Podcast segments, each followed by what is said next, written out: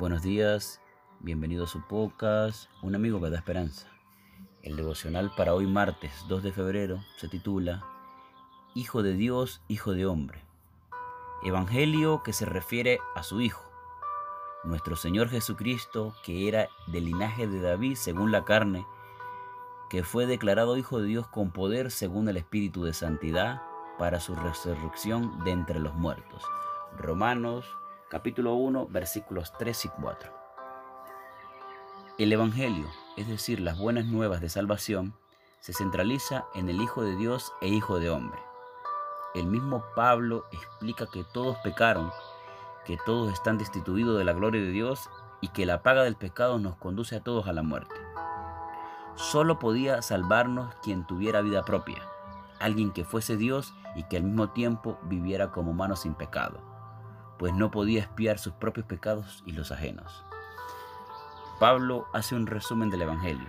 Dice que Dios se hace hombre por medio de su encarnación como descendiente de la familia de David. Juan, en Apocalipsis, habla del Señor como raíz y rama de David. Raíz porque Dios existía desde antes, desde siempre, y rama porque nació como humano, como descendiente del linaje de David.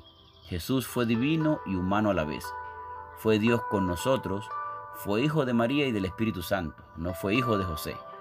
Fue hijo de hombre, pero era hijo de Dios también.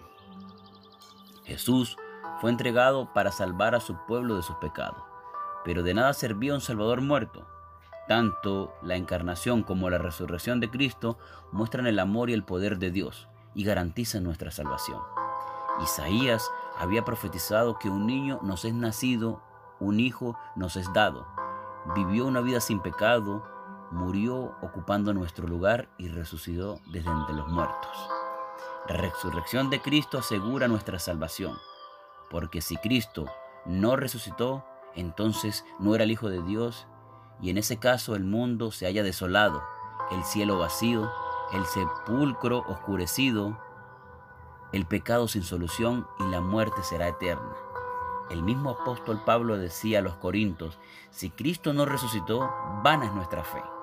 En la Biblia, el origen del mal es explicado como el ministerio o el misterio de la iniquidad.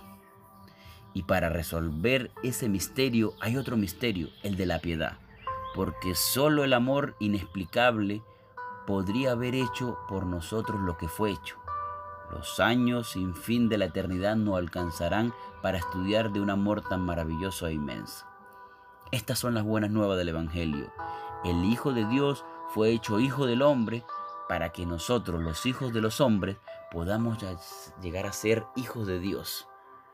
Que nuestra gratitud y nuestro compromiso sean permanentes. Que el Señor te bendiga y nos vemos mañana para un nuevo devocional.